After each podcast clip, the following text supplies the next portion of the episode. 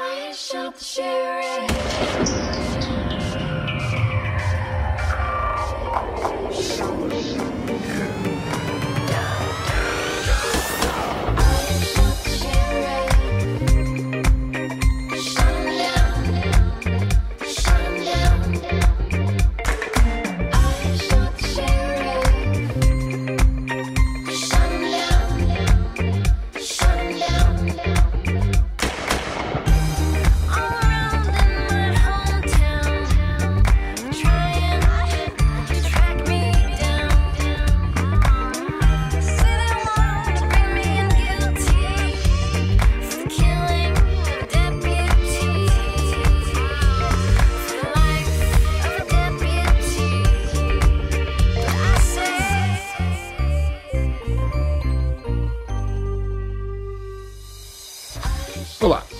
É o I Shot the Sheriff edição especial Mindsec dia 2. E o I Shot the Sheriff é um podcast feito por profissionais de segurança da informação que tem o objetivo de discutir os principais assuntos da área, entre outras coisas. Eu sou o William Caprino. Eu sou Luiz Eduardo. E eu sou Nelson Murilo. E esse é o dia 2 do Mindsec. Né? E estamos aqui novamente junto com você na hora do almoço Juntinho. para você ouvir aqui as últimas notícias sobre segurança da informação, as últimas não tão últimas, né, mas algumas notícias legais que a gente selecionou. Exatamente. Vai ouvir também uma entrevista com um dos participantes aqui do Mindsec. Exatamente. E a Exatamente. polícia tá te procurando aí, né, Billy?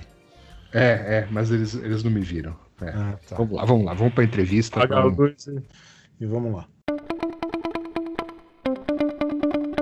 Ok, então vamos iniciar aqui a entrevista de hoje e nós estamos aqui com o Ivo Peixinho. Tudo bom, Ivo? Tudo, tudo jóia. Então, Ivo, conta um pouquinho para nós aí quem é você. Tá, eu sou atualmente né, perito criminal federal da Polícia Federal e antes disso eu trabalhei no CAIS, né, do RNP, com resposta a incidente, e antes disso eu trabalhei na Universidade Federal da Bahia por 10 anos na área de segurança. Então já tem aí um longo caminho e hoje, né, eu sou o responsável, porque não a unidade é informal, pela unidade de crimes de alta tecnologia da Divisão de Repressão a Crimes Cibernéticos da Polícia Federal. Mais um dinossauro aqui com a gente, né? Também tá aí há 500 anos na área de segurança, né, Peixinho? Pois é. Legal. E fala um pouquinho aí da sua palestra, do que que vai ser ou foi. Tá. é, a gente né, participou ano passado pela. Eu, eu, pelo menos, participei pela segunda vez é, dos testes públicos de segurança da urna eletrônica. Né? A gente participa, né, apesar de ser uma atividade que conta institucionalmente, porque a gente está gastando nosso tempo para ir no TSE testar a urna, é, a gente participa como cidadão, não como policial. Né? Então a gente monta uma equipe, normalmente de três pessoas, três peritos de informática, e a gente vai lá, né, nas mesmas regras de todo mundo, né, tentar obter algum sucesso em algum plano de ataque em cima da urna eletrônica. Essa, essa só para o pessoal entender assim, na verdade você tem que ter um plano, né? Você submete um plano e esse plano é aprovado para ser testado em um determinado momento, não é isso? Sim, você tem um, um- um dia inicial onde você tem acesso, né, eles fazem algumas apresentações sobre o que que é o sistema eleitoral, você tem acesso ao código-fonte, e a partir dali você constrói um plano de ataque, né? Uhum. E eles podem aprovar ou vetar esse plano. Na nossa experiência, nos últimos anos, eles aprovaram praticamente todos os planos. É, não, mas a, a questão é só essa mesmo, quer dizer, você não. Porque as, as pessoas, ela, como você fala de que, se- que você fez um teste, as pessoas têm a tendência a achar que você pode simplesmente chegar lá e testar coisas aleatórias. Na verdade, você tem que primeiro pensar o que, que pode ser atacado, que- de que, que coisas que você acha que podem ter, ter fragilidade, para você então monta um plano e você submete esse plano, e aí mais ou menos você tem que seguir dentro da linha daquele plano que você definiu previamente, né? Só para entender o processo mesmo, não, não é. É, isso que Só você colocou eu é que acho, eu acho importante porque é, o que, que acontece, né? Os testes existem desde 2009 e depois de 2015 eles passaram a ser obrigatórios. E em 2009 era super restrito, você não tinha nem direito de olhar o código-fonte. Uhum. né? Então, ao- aos poucos, eles foram abrindo algumas questões, mas ainda é muito restrito. Uhum. Então, você tem essa questão de fazer o teste se- previamente, eles terem o direito de negar o seu teste. E o ambiente ele é muito restrito, né? Os computadores que você trabalha, eles não têm internet. Uhum. Você tem outros computadores em outro lugar que tem internet, então você tem que ficar indo e voltando com papel para escrever as coisas. E você tem um outro conjunto de computadores que tem o código-fonte, que você também não pode copiar o código-fonte digitalmente, você tem que escrever em papel, né? É. Fora que são cinco dias, eram três no início, se eu não me engano, aumentou dois dias, mas ainda é muito pouco, né? Assim, as limitações são grandes. É. Não, é só, é só para o pessoal entender o processo mesmo, né? Como é que é. E, e assim, vo- você, você participou em outros anos também, né, Peixinho? Então, a gente faz várias atividades diferentes. Algumas são institucionais, então, por exemplo, a partir de 2016, o TSE incluiu a Polícia Federal nos, no- nas entidades que têm direito de olhar o código-fonte seis meses antes da eleição. Esse tipo de atividade a gente participa representando a Polícia Federal. E a gente assina um NDA que a gente não pode falar o que a gente viu, o que a gente. etc. Né? É uma atividade muito mais restrita. O teste público, não. A gente participa como cidadão, apesar de ser institucional, porque a gente vai passar oito horas que a gente não está trabalhando na polícia, a gente vai estar trabalhando, vai estar lá no TSE, então você precisa de um, de um, de um aceite institucional, mas a gente participa como cidadão. Claro que ah, os peritos da Polícia Federal estão participando, claro que isso gera um, um, sei lá, um- um- Um hype, uma né? expectativa, um hype, entendeu? Uhum. Mas não era nosso objetivo. E- mas a minha pergunta é assim, você participou de anos anteriores e né, você até falou antes eram três, agora são cinco. Ah, o que, que você, você pode dizer do processo? Assim, o processo está tá melhorando? Porque se- sempre houve umas críticas nesse sentido, né? De que é, é muito restrito, tem pouco tempo, né? Essas dificuldades que, que provavelmente o TSE impõe, eh, até mesmo para evitar né, o vazamento de dados, etc., nas pessoas que estão testando, né? Mas essas dificuldades acabam dificultando os testes. Eh, mas pelo que você comentou até agora, ainda não, não é o ideal, mas melhorou. Sim, eu participei duas edições, uma em 2017 e uma o ano passado. E, por exemplo, 2017 eram quatro dias, ano passado já foram cinco. Então, eles já deram um dia a mais para você né, fa- fazer o seu plano, né? Mas algumas coisas ainda são complicadas. Por exemplo, o escopo, né? O teste ele envolve a urna, o sistema operacional da urna, o computador que gera as mídias para instalação na urna, é, algumas bibliotecas acessórias, o software que transmite o boletim de urna para o TRE e a parte que recebe o boletim de urna lá do outro lado. Todo o resto não é coberto pelo teste. Então, por exemplo, você tem um sistema que é, registra os candidatos, você tem um sistema que registra os eleitores, você tem um banco de dados que totaliza, tudo isso fica fora desse escopo. Então, assim, é, avançou, mas tem muito que avançar ainda. É. Antes era só o teste da urna, né? Agora eles abriram um pouquinho mais o leque, né? Sim. Da, da- urna em si, era só o sistema operacional da urna e o hardware da urna, basicamente. Sim, inclusive o nosso ataque esse ano não foi em cima da urna, foi em cima desse computador que gera os cartões de instalação da urna. Uhum. É, Tá. coisa que, que nas edições anteriores vocês não conseguiriam Exato. fazer. Uhum. Quantos, assim, é um chute, eu sei, mas quanto tempo você acha que seria o ideal para esse escopo aí? Então, é, é, uma, uma questão que é muito criticada, e eu entendo, é que num, num cenário real, o cara teria tempo ilimitado para, supostamente, É. né, dependendo do nível de acesso que ele tivesse ao, ao sistema. O que eles tentam contornar isso com a liberação do código-fonte. Então, você fazer engenharia reversa de binário é muito mais é, de- é, demora muito mais tempo do que você olhar um código-fonte em C, C++, Assembler, Java, etc. Então, é, nesse ponto, de fato facilita e a gente usou isso durante o processo, né? Isso, isso agiliza o trabalho, mas não é nada que você não faria se você tivesse os- os- os- o, o código compilado e você tivesse tempo para fazer engenharia reversa, né? Então, assim, é difícil você estimar esse tempo, até porque você tem uma outra questão também, né? Por exemplo, a gente participa de um teste desse, a gente fica uma semana fora da polícia. Se o teste fosse um mês, eu não sei se a gente conseguiria aprovação, né? E todo Hum. mundo aí tem que botar comida na mesa, né? Quem que vai conseguir ficar um mês no TSE tentando invadir urna, né? Então eu acho que a gente acaba esbarrando num determinado momento um limite prático, né? Existem iniciativas interessantes, por exemplo, se fala muito no TSE de abrir o código-fonte. Isso permitiria outros níveis de teste mais prolongados, né? Uhum. Sim, até, até porque, né, a gente entende que né, a segurança está no processo, né, não no, no código-fonte. Né, o código-fonte deveria realmente ser público para ajudar a encontrar vulnerabilidades que né, possam existir, né. Esse ponto aí eu acho interessante porque uma das críticas que se faz é justamente a possibilidade do ataque interno. né? O teste público, ele, ele, ele muitas vezes ele, ele avalia um ataque externo. né? Então, por exemplo, se o, cara que desenvolve o software, ele tem acesso a tudo. né? Então, tem, você tem outros níveis de ataque aí que, em tese, não estariam cobertos. E, e o software ele é atualizado, ah, por exemplo, essa, o que você testou dessa vez é diferente eh, das vezes anteriores aí.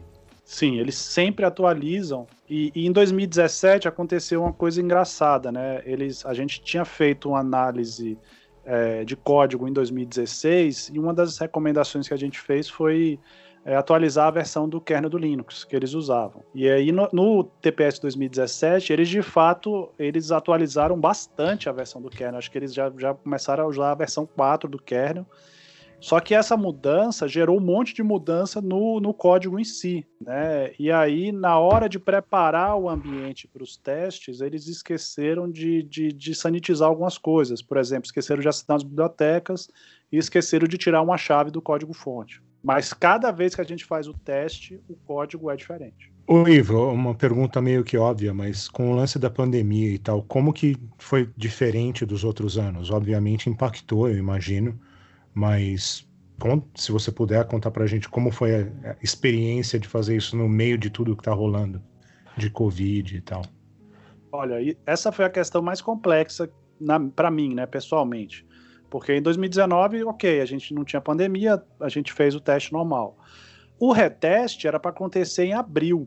E aí a gente reuniu com eles. Na verdade, assim, eram 22, 22 participantes, 22 equipes, entre equipes individuais, e só a nossa equipe gerou resultado. Então, só nós iríamos para o reteste. Então, a gente era quase o tapete vermelho lá né? Só tinha, só era é, nós. Então, quando chegou em abril, era inviável fazer o teste. E a gente falou, não, vamos adiar. A gente adiou para o início de agosto. E em agosto a gente adiou de novo, porque estava no pico da, da pandemia aqui no DF. E aí eles falaram: olha, a gente vai adiar para o fim de agosto, mas vai ser a, a última vez que a gente vai adiar. Então a gente entrou num, num esquema seguinte: ou, ou- ou- ou faz ou não faz. né? E até o último minuto, né, sinceramente, eu fiquei preocupado de me deslocar ao TSE, porque é um ambiente fechado. é, por mais que, que ah, vai ter álcool gel, vai ter. Vai é, sanitizar a sala todo dia, vai ter o mínimo de pessoas possível, mas ainda assim é complicado. Então, por exemplo, no primeiro dia, eu não participei pela manhã, que eu estava em casa, eu tive umas, umas coisas em casa, eu não consegui, o resto da equipe foi. E eu fiquei acompanhando online, porque eles estavam filmando tudo, né? E estava tudo online no YouTube. E quando teve a abertura, tinha um monte de gente na sala. Aí eu mandei mensagem pro pessoal, falei, olha, não tem condição de, de fazer o teste com essa quantidade de gente. E aí ele falou, não, de tarde a gente vai tirar todo mundo, vai ficar o mínimo de pessoas possível. Abriu janela, né? Mas assim, é, foi assim, eu diria que afetou assim a questão do psicológico também. né? A gente conseguiu fazer, né? O, o- do jeito que a gente queria, eram só três dias, foi muito corrido, mas a gente conseguiu fazer.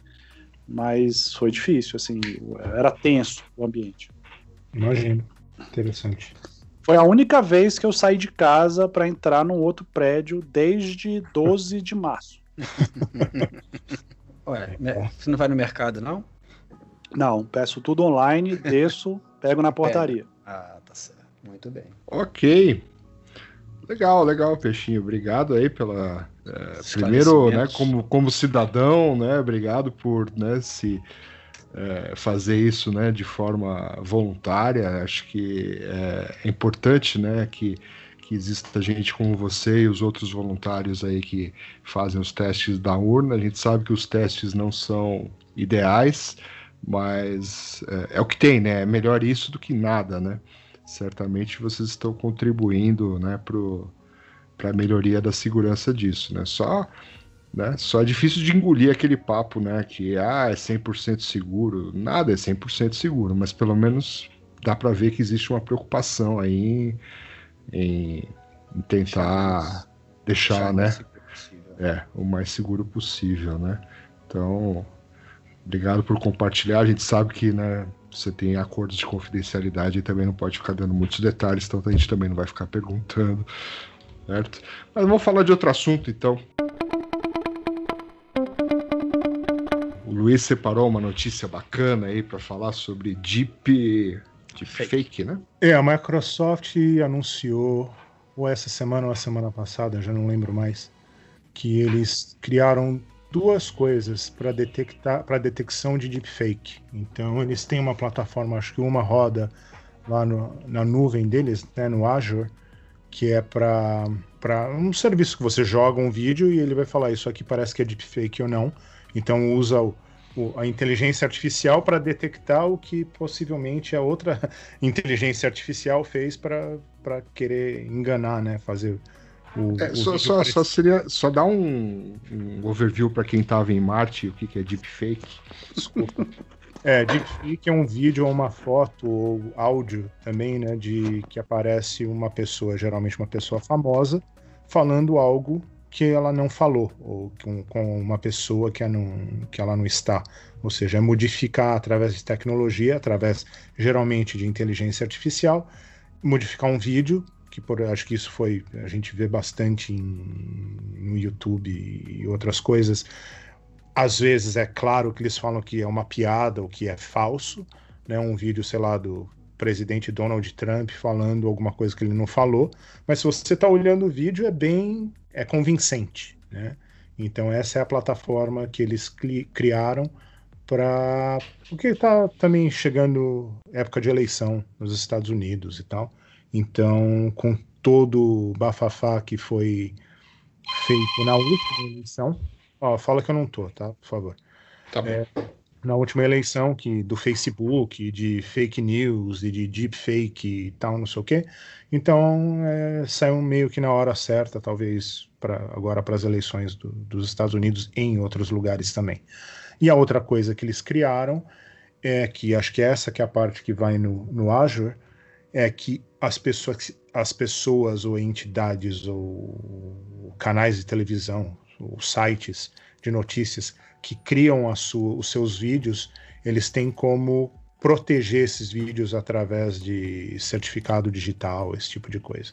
Parece ser um negócio que obviamente deve funcionar, mas não sei qual, é- qual, qual seria a us- usabilidade disso aí. Então, basicamente é isso que fala a notícia. E aí, Peixinho, o que, que, você, que, que você acha? Você, tá. Você tem lidado com esse tipo de, de, de coisa, de fake news e tal? Ou, ou ainda não, não é exatamente o que você trata no seu dia a dia? É, não, não, não é muito dentro do que a gente lida hoje, né? Cheguei, cheguei a receber um convite para participar de um, de um trabalho lá no Congresso, de acho que não sei se era um CPI ou se era uma audiência, alguma coisa nesse nível. Eu, eu particularmente fico muito preocupado, porque assim, isso, isso é mais um elemento que, que adiciona um monte de outras coisas, né? Tipo, às vezes você vê coisas compartilhadas aí que você só de olhar fala, não, isso é, isso é fake. E, e as pessoas acreditam, né? Então, assim, se você inserir ainda um vídeo convincente, né, a chance das pessoas acreditarem aumenta muito. E a gente está num ponto, né? A gente até é, é, ficou preocupado de, de- dessa questão de falar de urna nesse momento, porque a gente está próximo da eleição, tanto aqui quanto nos Estados Unidos, e eu acho que isso, assim, vai adicionar mais um elemento de desinformação num ambiente que já é absolutamente desinformador, né? Então, se, aí é engraçado vocês falarem, ah, a inteligência artificial cria o deepfake e a inteligência artificial detecta o deepfake, né? Então vamos, é tipo a Skynet versus Skynet, né? Bota eles lá para se matarem. A gente fica só olhando, né? Que sobe. Mas de qualquer é forma, O lema do Pode Watchmen é Who's Watching the Watchmen? né? Não é, É. essa. É, por aí. Essa, essa questão é, é- é preocupante mesmo, né? E a gente vem falando que isso. é, essa é a tendência, né? Quer dizer, você ter notícias com, com as tecnologias que estão vindo aí, o óculos, os, os próprio é, de, de. Como é que chama? Estendida, né? De realidade estendida e tal. É, é- é cada vez mais preocupante, né? De você. Junta com o negócio do, do Elon Musk lá, do, do chip no cérebro. É. Neuralink. Isso, então. Aí, aí zoou tudo de vez, né? Você não sabe no que, que você está acreditando. se você- O que você está vendo é a realidade, né? Eu acho interessante você falar de notícia, né? Porque começou tudo aí, né? Eu, outro dia eu estava pensando sobre isso e, e- e a imprensa ela é tipo ela é tipo um esquema de autoridade certificadora, né? Então você tem que ter algum elemento confiável ali para você acreditar naquela notícia. né? Se o cara É. tá, sei lá, noticiando uma coisa que aconteceu no Japão, pô, tu não tem como estar no Japão para ver em loco se o negócio tá acontecendo. Então você tem que acreditar em alguém, né? Claro que o cara filmando, o correspondente lá, isso gera um- uma, uma chance maior de você gerar credibilidade. Mas a- eu acho que a gente está numa crise de credibilidade, né? E, e é aquela coisa, né? A ferramenta ela traz, ela traz coisas positivas e coisas negativas. A internet democratizou a imprensa de uma certa forma, né? A gente não estaria aqui nesse, nesse espaço aqui sem isso. Mas por outro lado, as pessoas começaram a assim, é, não saber mais em quem confiar, né? Quem está falando a verdade? É, é. existe uma verdade? É, você falou do se o cara filmar e tal, mas isso aí se for, se, se for um deepfake. Exatamente. O cara Bastante finge que é um bem vídeo feito. ao vivo. Exatamente. Imagina se o cara consegue fazer isso ao vivo, né? É, a ten- a tendência para evoluir para isso em algum momento, né? E Mas é você acha que. Rápido também, né? Oi? E tudo é muito rápido hoje em dia. A propagação da notícia é muito rápido. É o Twitter, é o Instagram, é o vídeo, é o Facebook. É, É, e ver- desde que, e desde que, desde que o, a- o- mundo é mundo, né, que tem, que tem no- notícia no jornal, a manchete é errada nunca gera uma manchete corrigida, né? A manchete errada sempre gera uma, uma, uma notinha erramos, né? É, bem pequenininha. né? É, então isso, isso, é, isso se, se mantém hoje, né? Você tem um baita de um barulho quando alguma coisa fake é, é espalhada e depois que quando você descobre que aquilo não, não é daquele jeito, a repercussão é muito, muito menor, né? Muita gente vai ficar com a informação errada na cabeça É. depois que a coisa acontece. E também Eu tem li- aquele lance do que o, povo quer ouvir o que ele acredita no que ele quer ouvir. Então, é- É. isso aí acontece sem a mídia digital também, né? O cara assiste o, assiste o canal de notícias que, que vai mais com o viés que ele tem de, do É. mundo, né? Então tem mais o, o digital e a mídia social, isso aí influencia muito também. Eu vi Mas uma frase num, num artigo que eu achei muito interessante. O, a- o título do artigo era assim: As mentiras são de graça e a verdade é- tem paywall. Exatamente. Tem que assinar o serviço para poder saber a verdade, né? É mais ou menos Legal, legal, Peixinho. Então, então, assim, por enquanto no seu dia a dia, esse tipo de, de coisa, deepfake, etc., né, você como perito e tal, não, não tem não tem lidado muito com isso, né? Mas eh, provavelmente, então, uma, uma ferramenta como essa aqui pode, pode te ajudar aí no futuro, né? Caso você precise lidar com isso, né? É, certamente, né? Você pensar que um vídeo pode ser uma prova. Sim. Do mesmo Acho jeito é- que você faz análise de locutor para ver se é a voz da pessoa mesmo que está usando e qual foi o gravador que ela foi usada, você vai ter que ter algum processo para dizer, não, esse vídeo é real e foi gravado pelo, pela câmera X e não foi editado. Bacana.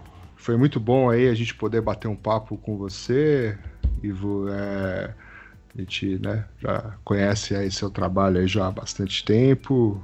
Agradecemos aí sua participação. E quem sabe aí num, num, num outro podcast, não somente nessas edições especiais, a gente volte aí a bater um papo com, com os profissionais de segurança na área, tudo, e já fica aqui um convite aí para você voltar a falar com a gente. Ah, perfeito. E que a gente se encontre ao vivo, né? Porque tá difícil. É, pois é, tá, né, tá, tá complicado, né?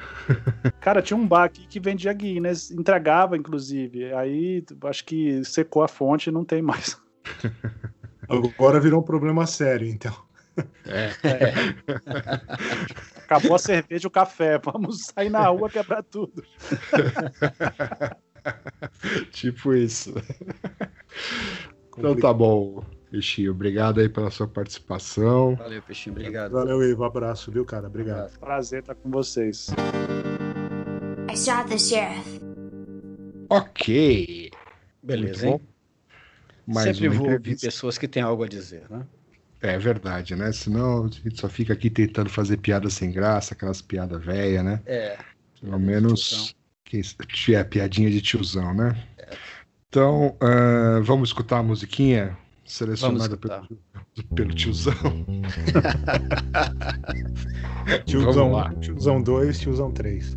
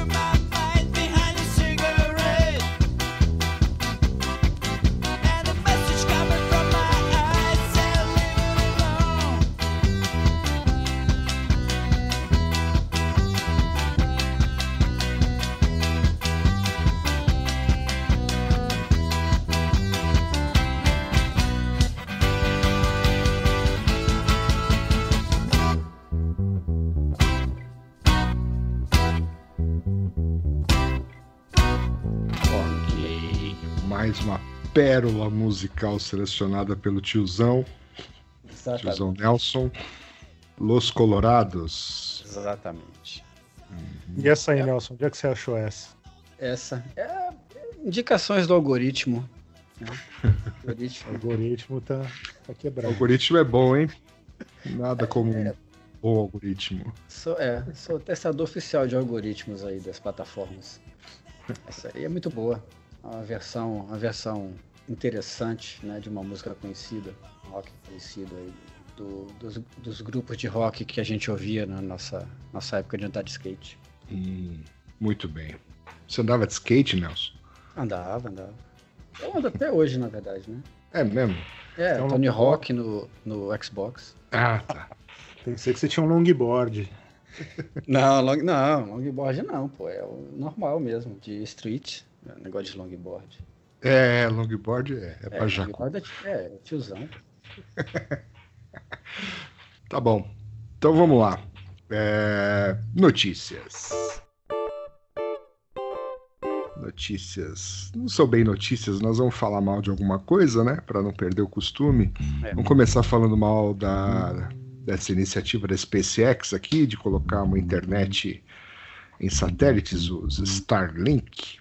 Starlinks. Starlink. Está funcionando, né? Na teoria, o beta teste disso já está funcionando, com velocidades de download até 100 megabits por segundo, o que é muito bom, né? Para quem em áreas rurais depende do que existe hoje em termos de celular ou, ou as, as internets de satélite, que sei lá, da Dish Network, acho que é o que, que existe hoje. Mas daí só funciona para download, não funciona para upload. Não sei como é que funciona isso. Mas pelo visto aí o Elon, né? Já que a gente falou do Elon há pouco tempo atrás, do, do Porco Link lá, como é que chama o. Falou? Neuralink. Neuralink. E também falamos da, da ameaça de, do ransomware lá na, na Tesla. Então hoje a gente fala de um, um produto que eles estão testando aí que eventualmente vai entrar no mercado, que é a internet no espaço, né? Que até teve a piadinha numa, na, na DEFCON de uns dois anos atrás, o Elon apareceu lá e falou um pouco desse, desse projeto dele. Daí um, um amigo nosso lá falou: Ah, então e qual, qual, qual é o nome do projeto? Vai ser o Skynet? Ele até deu risada, ele, hahaha. É, talvez.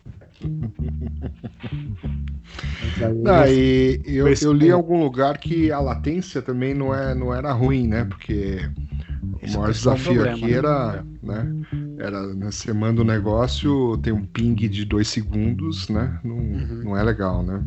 É. Mas que tá, dá até pra, dá até pra jogo, né? Tá com uma latência baixa. Dá pra ver vídeo em É, HD. tá streaming, né? O cara falando que tá, tá É. baixando vídeo em HD. E outra Ah, coisa bacana. legal que eles falam é que já existe a comunicação entre dois satélites também, né? Que dá para transferir centenas de gigabytes entre os satélites através de um link de laser ótico. Estamos no futuro, minha gente. Caraca, aí Uau, sim. hein? É. Ex erótico. No Japão já tem carro voador, também eu li isso em algum lugar, mas daí não tem nada a ver com, com segurança. É, é mesmo, esse podcast é sobre segurança, né? A segurança Então- tem em tudo hoje, né? O que É. a gente pode acreditar, mas É, na verdade voador pre- tem, precisa tem um de segurança. rodando lá, né? Carro voador tem um software lá rodando. Tem. Que, que carro voador é esse? De onde veio isso? ah, eu li numa notícia aí. Você recebeu pelo WhatsApp? No grupo da Isso. família? É, no da família. Ah, então tá. Pô, Você já teve fontes melhores, hein, Luiz? Já fui jovem, né? Agora Tá. a tia que mandava PowerPoint animado tá no grupo do WhatsApp, daí agora ferrou. Tá. Entendi. E, então vamos, vamos- puxar para essa outra notícia aqui do WhatsApp, né? É, já é uma notícia sobre seis bugs né, que o WhatsApp divulgou aí. É, o que aconteceu é que o Facebook, né? O WhatsApp, como todo mundo sabe, é um produto da- do Facebook hoje. Então o Facebook lançou uma página dedicada ao para security, para os advisors de segurança da só para o WhatsApp. Então tem lá uma página que eu achei até meio tá, tá meio crua ainda, né? Mas eles colocam lá a lista dos CVEs que foram lançados contra, foram descobertas as vulnerabilidades do WhatsApp. Então tem lá uma meia, do, meia dúzia do, de CVEs, mas eles falam rapidamente assim o que é, né? Diferente de páginas de, de advisors de segurança que tem que fala se tem um- algum jeito de, de evitar o problema sem fazer um upgrade e tal, mas acho que também por ser uma plataforma mobile, que daí faz o push do, do upgrade, eles acho que não colocaram isso. Mas tem um aqui com Stack Overflow, o outro é um parâmetro num video call, ou seja, tem meia dúzia de problemas aqui que aparentemente importantes. Uhum. Desde o Android até a versão desktop, até não sei o que. Então, se você, pesquisador de segurança, descobrir algum problema no, no WhatsApp, tem a, tem a página lá dedicada. Isso tem o Bug Bounty, né? Então, tem o Bug bounty. Bounty, faz parte do Bug Bounty, acho que do Facebook também. Uhum. Provavelmente então o Instagram também, né? Se, se fizer parte do mesmo É, guarda-chuva de bounty. Deve ter, eu não É, sei. ele fala que na, na, na notícia ele fala que tá no bug, que o WhatsApp tá no bug bounty do Facebook. Então provavelmente o, o Instagram também. Uhum. Por quê? Você conhece algum bug pro Instagram que você tá querendo divulgar, Nelson? Não, vou divulgar só depois que submeter, né? Ah, O, tá. o Instagram, o Instagram é, é uma plataforma interessante, né? Porque ela é uma plataforma é, definitivamente voltada pro, pro, pro mobile mesmo, né? Você vê que você não tem nem é, versões oficiais de Instagram para desktop, né? Você só tem um API lá que os caras que os caras colocaram que não é tão não dá para fazer muita coisa com ela. Uhum. É uma API bem limitada para quem quiser desenvolver alguma coisa para desktop, mas você não consegue fazer muito com aquilo, com aquela É. API, né? Então é, é, é uma- é um produto realmente interessante, que ele realmente é focado para ser utilizado só em celular mesmo, diferente do WhatsApp, que tem a versão desktop, próprio Facebook e tal.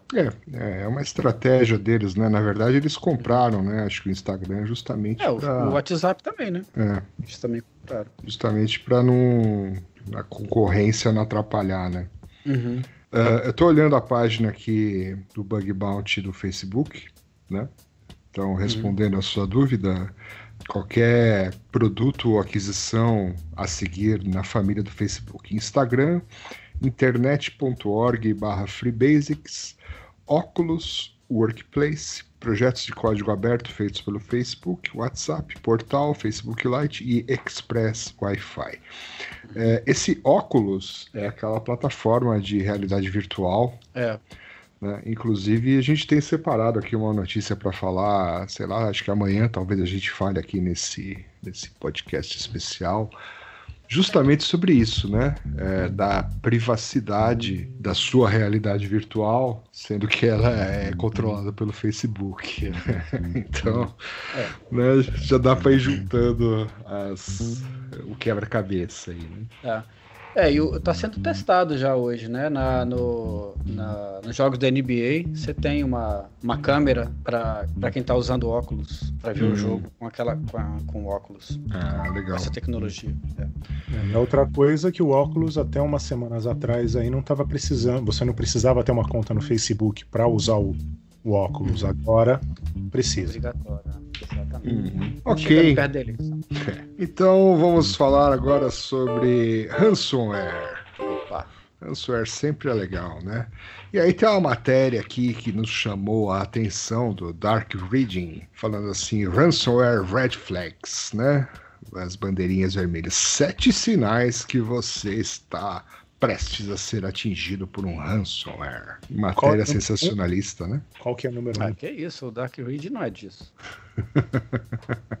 Qual que é o número um? Ah, o seu Active Directory vai mostrar múltiplas falhas de, de login. De login. Interessante isso, né? Isso daí só acontece. Então isso aí é, um É. indicativo que, que você vai. Um dos sete indicativos que você vai ser atacado por, por ransomware. Uhum. E por que, que eles acham isso? Tô tentando entender aqui, lendo a matéria. É, sei lá, né? Vamos pular para a próxima, então. Deve vai. ser porque deve ser porque o, o ransomware deve tentar descobrir qual que são os, os usuários administrativos ou, onde- ou as contas administrativas para poder aquelas contas né de, de serviço que chama que não é, Sim, não é é. pessoais lá. Uhum. Então, talvez seja por conta disso daí eu imagino para poder acessar o banco de dados com conta eh, de serviço essas coisas assim imagino que seja isso é um chute né não li não É, mas eu acho só que aqui pode ser. também com o negócio do pessoal estar trabalhando de casa, então que antes, de repente, esses logins só vinham de dentro da empresa e agora estão vindo de supostamente qualquer lugar, o que não faz muito sentido causa É, e tal. É, você tá fazendo uma VPN, não, não faz É. muito sentido. E daí então eles falam aqui para criar uma lista de, de, IPs, de endereços IP que você sabe que são, são bons, são válidos. Opa. É. Então, tá. próximo. Ó, o, pró- o próximo, a próxima, o próximo dos sete sinais é semelhante, né? Que ataques de força bruta vão né, atingir a sua rede. É parecido também, né? Que alguma coisa vai ficar tentando É, blá blá blá blá blá blá. blá. deve ter. é, só se, Ficar só se for aquele né? tipo de ransomware que vai se propagando dentro da rede, né?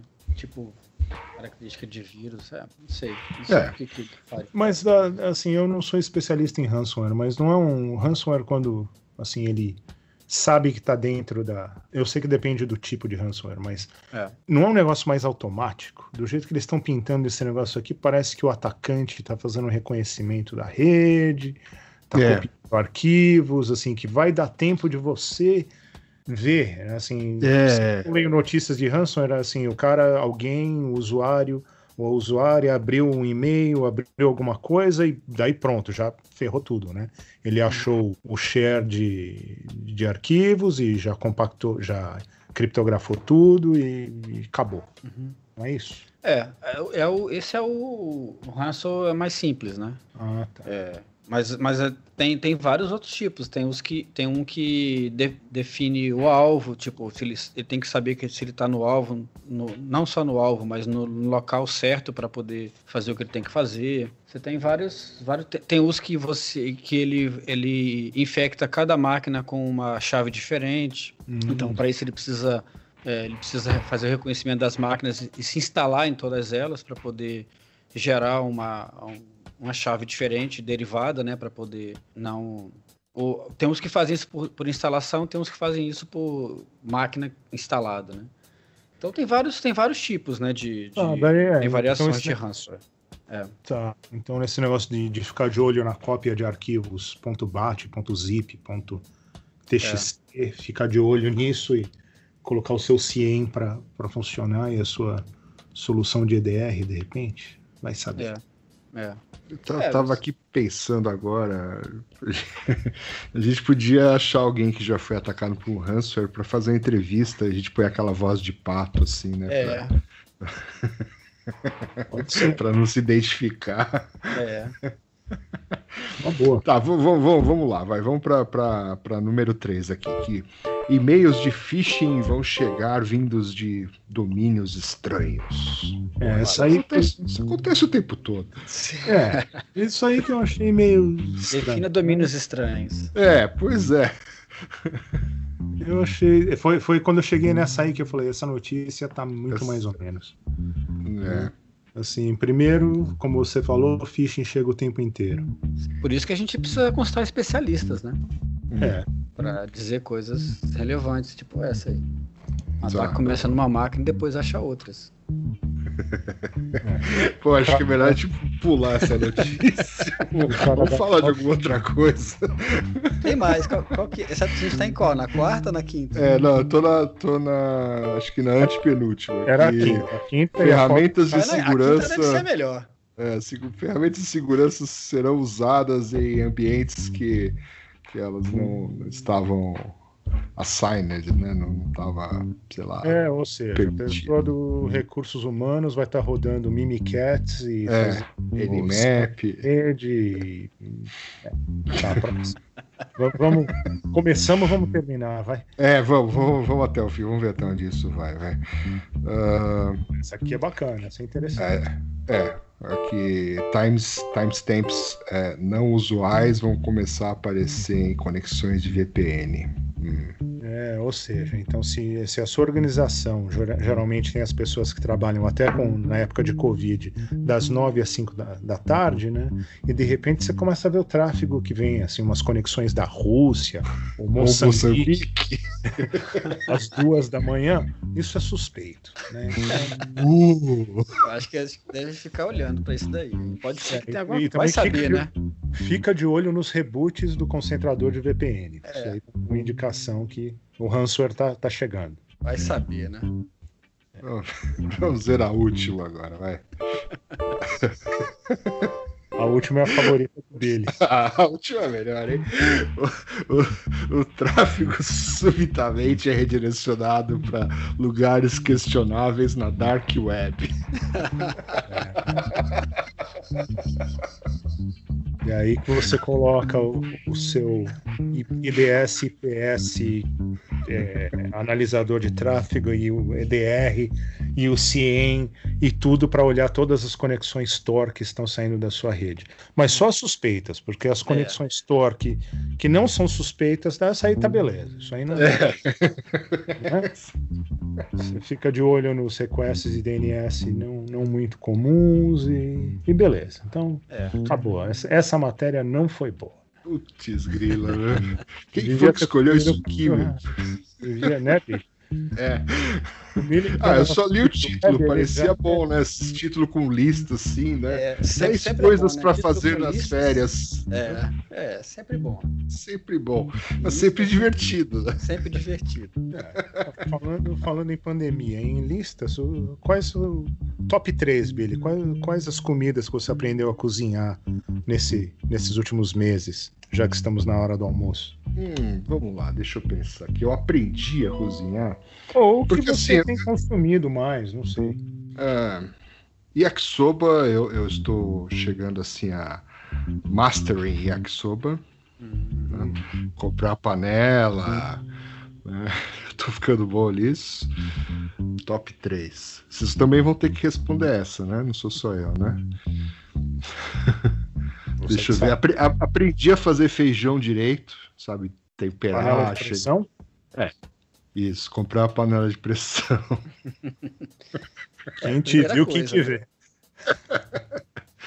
Eu acho que, deixa eu ver. Não, eu gosto, eu gosto de cozinhar assim, né? Tipo, na inspiração, né? Tipo, ah, vou fazer um negócio, né? Não, não, não aquela coisa de ficar cozinhando toda hora, mas tipo, ah, hoje vamos.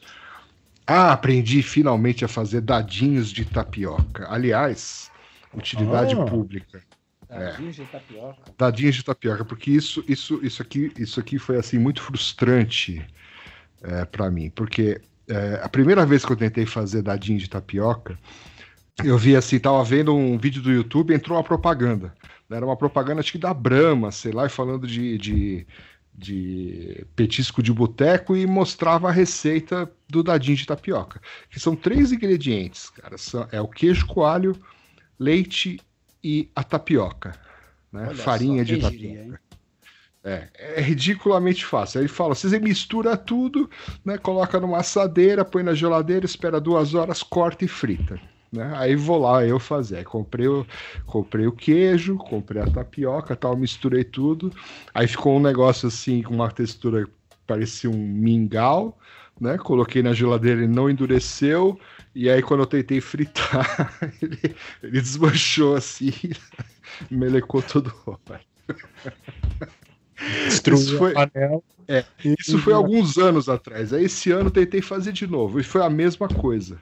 Aí, cara, aí vem o pulo do gato. Existe uma grande diferença entre farinha de tapioca e goma de tapioca, que é aquela Goma que você tapioca. compra para fazer tapioca em casa, né? Você faz da Certo. frigideira, tá? aquilo lá é goma de tapioca. Aquilo não é farinha de ser essa aí tapioca. pra fazer. É, e nenhum, nenhum desgraçado dessas receitas fala: olha, toma cuidado, compra a farinha, não compra a goma, porque, né? Pensei, ah, tapioca é tudo a mesma coisa, é tudo branco, tudo tem textura de farinha. Mas com a goma não funciona. Ah, Então eu- fica a com a dica. goma que não funciona? Com a Ah, goma não funciona. A goma só serve para fazer aquela, aquela panqueca lá. entendi. Agora, Dadinho com a farinha, tapioca, então tem que ser com a farinha de tapioca. com a farinha de tapioca, isso. Exato. Ou seja, Esse- lição esse aprendida- podcast também é, também é É. cultura. Né? Podcast também é cultura. Agora vocês, quais são as três É, comidas que RT, vocês Ó, aprenderam? RTFM de receitas também, né? Não é só RTFM de tecnologia. Então, é número um. Eu não sei, cara. Eu acho que é pão. Fiz, eu aprendi a fazer pão melhor do que fazia antes. Comido muito misto quente. Oh, E, e Misto quente, cara. misto quente. Misto quente é um- Pô, não é uma arte, né? Fazer misto quente, né? É, é Fazer direito. Não, fazer direito, faz, fazer É. do avesso, Pô, fazer com claro. ovo dentro, né? Fazer aquele croque Não, não é madame. misto quente, pô. Aí já é outra coisa. já. Não, é, é misto quente com nome bonito. É, Não, cara, misto quente é presunto e queijo. É, tem queijo. ovo, não é mais misto quente. É, Não, mas dá, é, aí tem é gente que misto chama de bauru, a gente chama de americano. Aqui é tudo americano, então não tem problema. bacon também. E a gente também faz aqui um. Começou a usar bastante aquele. chama slow cooker, né? Aquela. Vocês sabem o que é isso? Sei, sei. Então, Que, que cozinha no vapor? Não cozinha no vapor, ela tem é uma, imagina uma vasilha bem grande, né, relativamente grande de cerâmica, mas que daí o que aquece aquilo é um negócio de metal que tem umas resistências e o- a ideia do slow cooker é você fazer pratos que você deixa lá cozinhando bem bem Devagar. devagar, né, o slow, né, de tipo 8 horas, 7 horas, 8 horas. Então você coloca uma carne lá e coloca uns outros ingredientes e, e deixa lá. Não é, de- não é panela de pressão, não é nada. É um negócio que, é- que vai cozinhar super devagar. É uma panela de pressão ao contrário, entendeu? É Uhum. invertido. E fica super bom os negócios. Daí você põe, come lá com seu misto quente, fica beleza. Muito bom, hein? E o senhor, Nelson Murilo? Você viu que ele falou nós, né? Sim. Ou seja, ele, ele foi só o misto quente, o resto não foi ele. Você tá, você tá ligado. né? Certo. E o senhor? Ah, risoto. Ah, risoto também andei fazendo uns. É. Legal. Deixa eu ver o que mais. É, macarrão direito, né? Macarrão legal no ponto, al dente e tal. Bacana. Acho que é isso. Eu não, não, não lembro de mais outra, alguma outra coisa que eu. Você só come isso agora, risoto e macarrão. Não, né? Tem.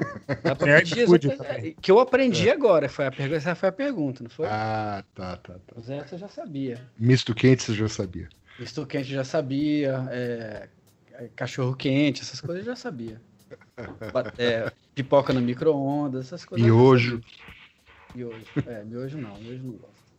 Macarrão mesmo. Pô, é quase o mesmo, mesmo tempo, oito minutos pra, pra ficar pronto o negócio, pô. Não faz sentido você fazer miojo. Então, então estamos devendo agora uma edição do podcast com receitas, né? O- O Exatamente. Luiz vai explicar uma receita de slow cook, Uhum. você vai dar uma receita de risoto, eu já dei a receita do dadinho de tapioca, então não, tô, tapioca. então não tô devendo nada.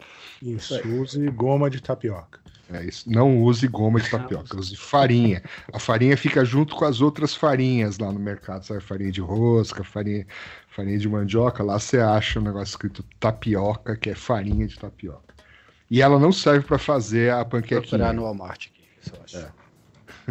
Bom, então tá, né? Acho que por hoje já deu Isso aqui. aí. Todo mundo, se Nossa, não tava tem- com fome, agora já ficou, mas agora vai começar a palestra de novo, então agora a gente Não, não, não. Tem mais uma hora aí. São duas horas de almoço. Ah, são duas horas. É. É. Então pode, o pessoal pode testar o dadinho de tapioca aí. Isso, Faz dá casa. tempo de fazer. Não, mas tem que esperar, tem que esperar gelar. É. Ah, tá. Faz Mas- amanhã então. Mas amanhã. Então, amanhã estamos de volta aí no terceiro dia do Mindsec. Exatamente. Um abraço. Isso aí, bom almoço. Falou. Tchau, tchau. Abraço, tchau, tchau.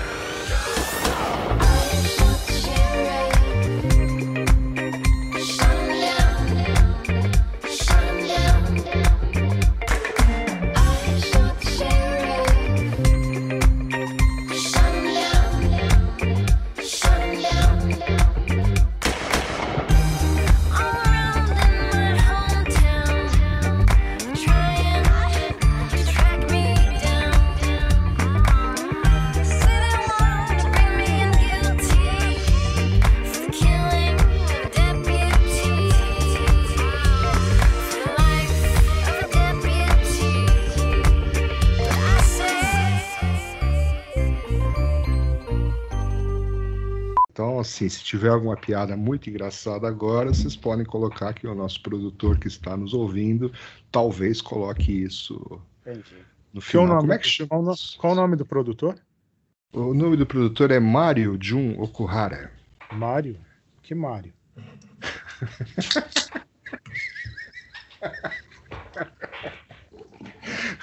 Aquele que foi no seu aniversário. Nessa tentativa de fazer piada, nós falhamos. Somos... É, tá ruim, tá ruim. Então, É. desculpa aí, produção, não teve piada. tá? Não teve piada. Pode cortar os primeiros quatro minutos e meio.